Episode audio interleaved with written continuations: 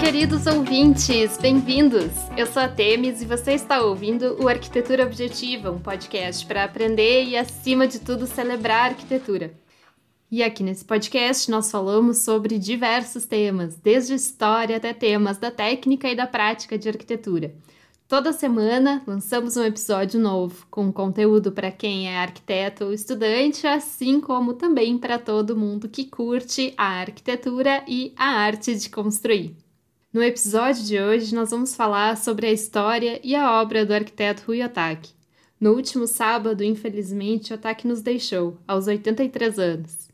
Então, essa também é uma singela homenagem a esse grande arquiteto brasileiro. Mas antes de iniciar, aí vão aqueles recados bem rápidos. Nos siga nas redes sociais, no Instagram e no Facebook, em arquitetura objetiva. Lá eu posto várias imagens e desenhos sobre os assuntos que a gente fala aqui no podcast. Tem também o nosso Pinterest, onde eu salvo várias imagens bacanas. E você também pode acessar o nosso site, arquiteturaobjetiva.com. Lá você pode ouvir os episódios e entrar em contato comigo. Além disso, temos o nosso sistema de apoio, em que os apoiadores do Arquitetura Objetiva recebem um episódio semanal exclusivo com conteúdos especiais e materiais extras. Esse apoio é feito através da plataforma Apoia-se. É só entrar em apoia.se barra arquitetura objetiva e conferir como você pode se tornar um apoiador.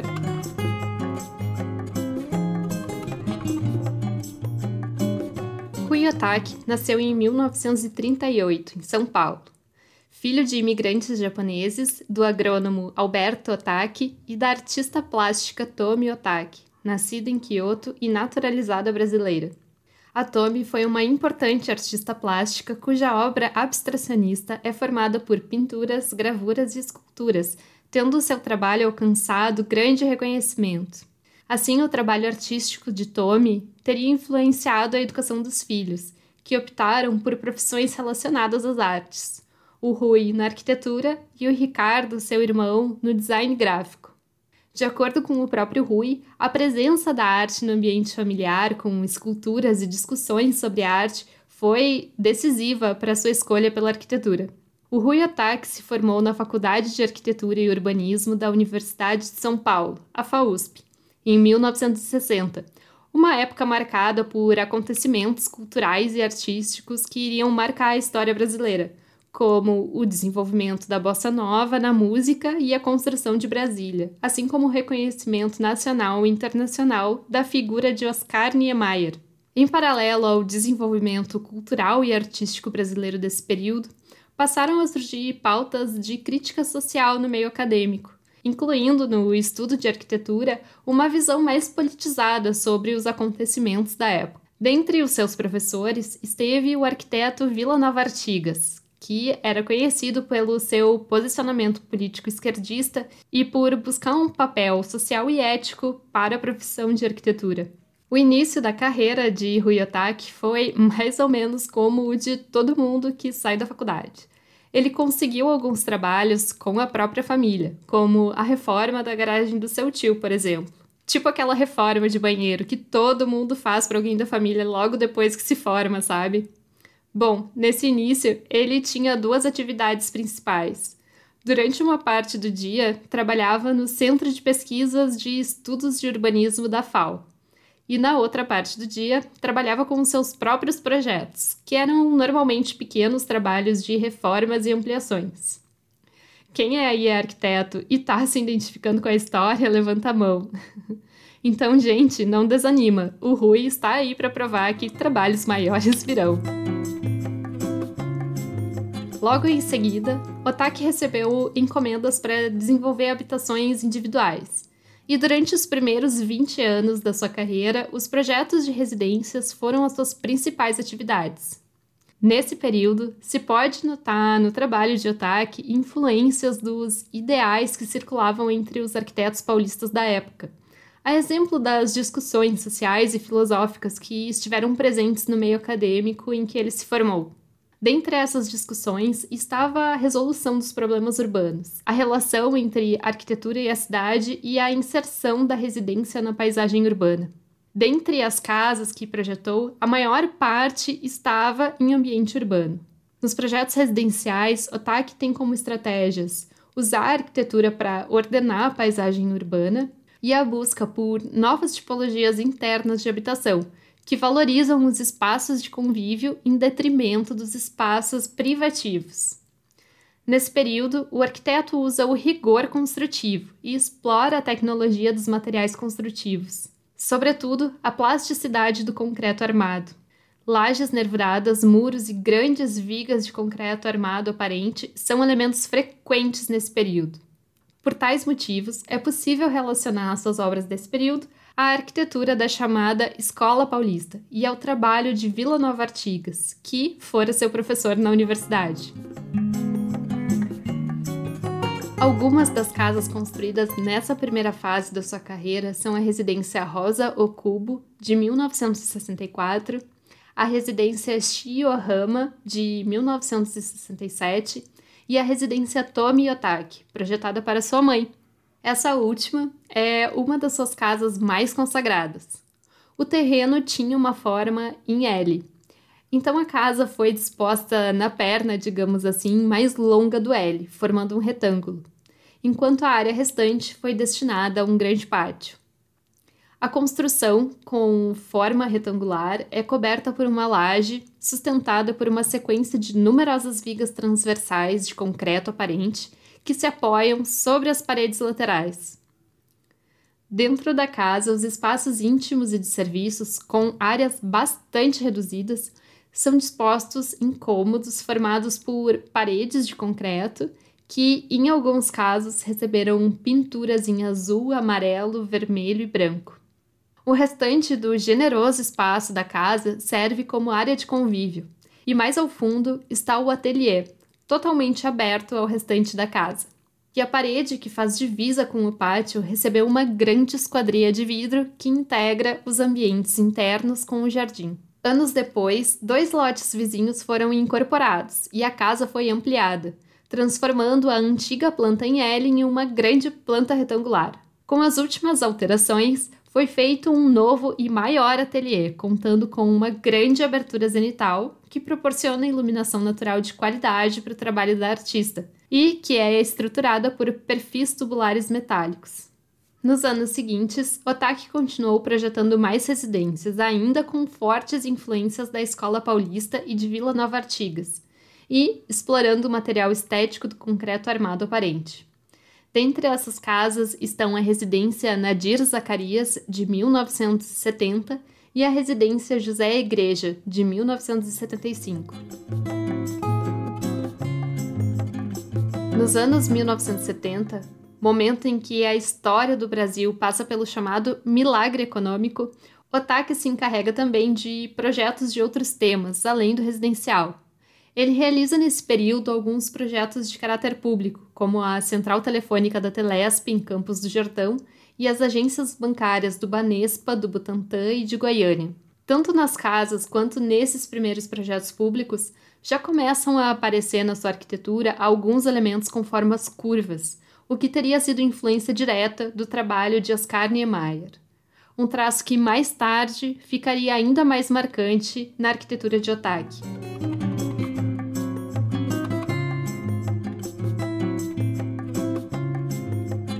Partir dos anos 90, o TAC começa a desenvolver projetos para o setor privado que trazem grande atenção para o arquiteto.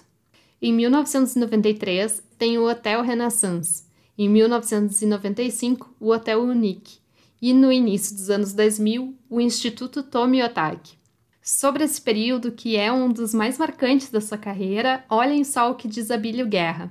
Abre aspas mas vai ser nos anos 90 que Rui Otaki irá marcar a paisagem paulistana com três referências urbanas. Os hotéis Renaissance, de 1993, e Unique, de 95, e o Otaki Cultural, um dos mais ativos equipamentos de arte e cultura do país.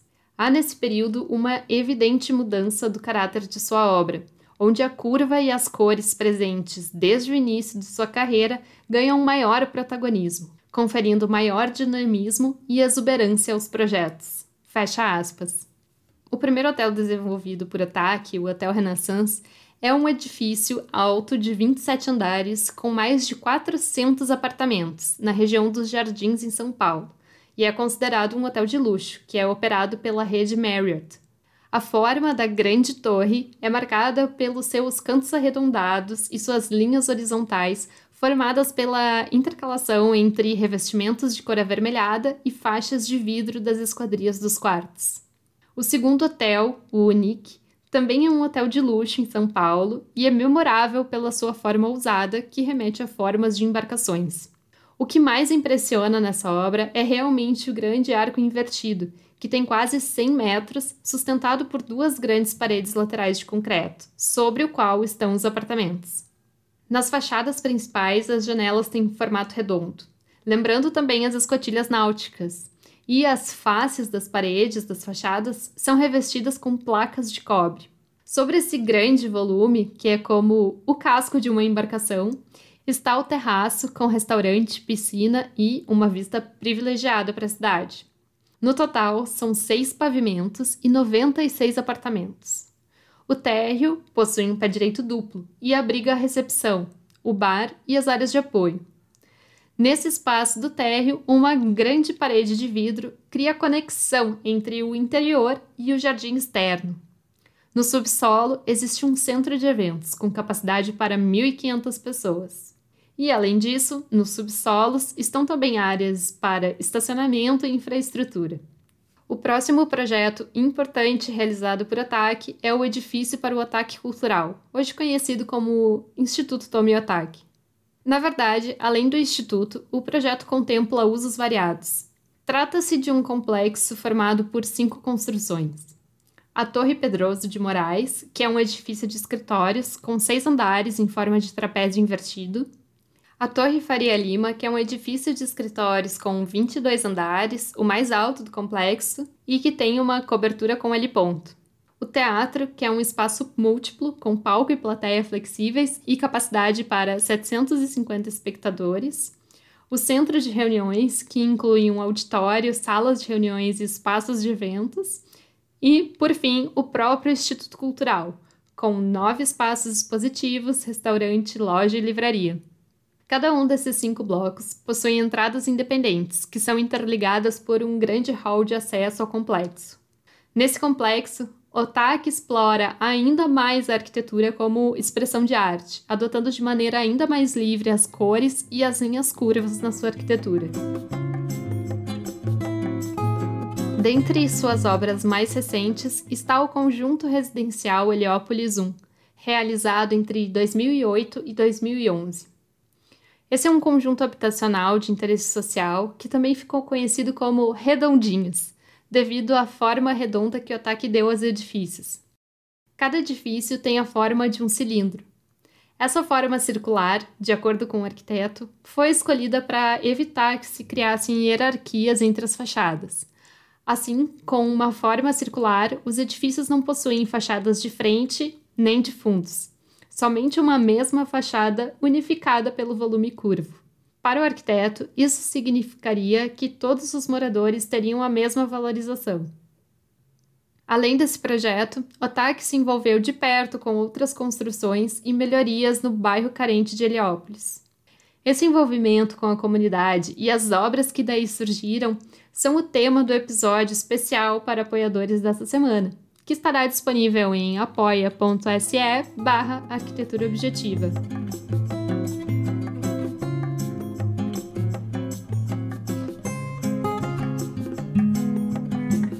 Ao longo da sua carreira, Rui Otaki despertou o olhar da crítica, que, em alguns casos, não foi muito sutil. É clara a diferença entre os seus primeiros projetos, notavelmente influenciados pela arquitetura da escola paulista, e os projetos mais recentes, em que explora curvas, cores e mais materiais industrializados. É como se os projetos mais recentes, como o Hotel Unique e o Ataque Cultural, desviassem das raízes consideradas modernas dos seus primeiros projetos, que exploravam as brutas texturas das grandes estruturas de concreto armado. Sobre essa mudança, houve tanto críticas positivas quanto negativas. Alguns elogiam a sua coragem, ousadia e criatividade. Outros a acusam com um olhar de estranhamento. Bom, julgar as obras apenas sob o aspecto visual é algo subjetivo e, naturalmente, diferentes opiniões se formam. A beleza é relativa e vem em conjunto com a cultura do observador. Bem, deixando de lado as críticas, o que não nos faz esquecer da importância de Otaki, além da numerosa obra deixada por ele, é a repercussão e o reconhecimento que receberam seus trabalhos ao longo dos anos. Recebeu diversos prêmios e seus projetos foram publicados em jornais, revistas e trabalhos acadêmicos. O seu reconhecimento, assim como o de outros grandes arquitetos, não se limitou ao restrito domínio dos profissionais de arquitetura, tendo frequentemente sua figura e seu trabalho chegado às grandes mídias. Para finalizar, ficam aqui as belas palavras de homenagem ao ataque de Abílio Guerra, publicadas no portal Vitrúvios. Abre aspas. Rui Otaki foi um arquiteto completo. Seu raciocínio entrelaçava o desenvolvimento da forma, a preocupação com os aspectos técnicos e sociais, a percepção estética por parte do homem comum. No seu dia a dia, ao comentar aspectos do projeto, invariavelmente se munia de lapiseira ou do bastão de giz e desenhava na folha solta ou no quadro negro croquis e esquemas explicativos, plantas e cortes com proporções precisas. Seu trabalho e sua vida se pautavam por uma busca constante de harmonia entre forma bela, técnica apropriada e uso enobrecedor. Talvez isso jogue alguma luz sobre sua última frase, ouvida pelos parentes que o acompanharam até o fim. Que beleza! Fecha aspas. Queridos ouvintes, obrigada por ouvirem mais esse episódio. Se você ficou com alguma dúvida ou tem alguma sugestão, entre em contato comigo. Você pode fazer isso pelo site arquiteturaobjetiva.com ou por mensagem nas redes sociais em arquitetura_objetiva. E se você gostou desse episódio, mostra ele para outras pessoas que possam se interessar. Ou então compartilha ele lá nos seus stories no Instagram e marca o perfil do Arquitetura Objetiva. Assim você participa da nossa divulgação e ajuda esse projeto a ser encontrado por ainda mais pessoas. Ah, e se você está gostando dos conteúdos, fica o convite para passar lá pelo Apoia-se e fazer parte da nossa campanha de financiamento coletivo. Ao se tornar um apoiador, além de ajudar a manter esse programa, você também terá acesso toda semana a um podcast especial e materiais de apoio exclusivos para apoiadores. No nosso mural do Apoia-se já tem vários episódios e materiais muito bons por lá. Tem análises de edifícios emblemáticos, tem dicas sobre especificações, estratégias de projeto e muito mais conteúdo está por vir. É só entrar em apoia.se barra arquitetura objetiva. Muito obrigada e até semana semana que vem.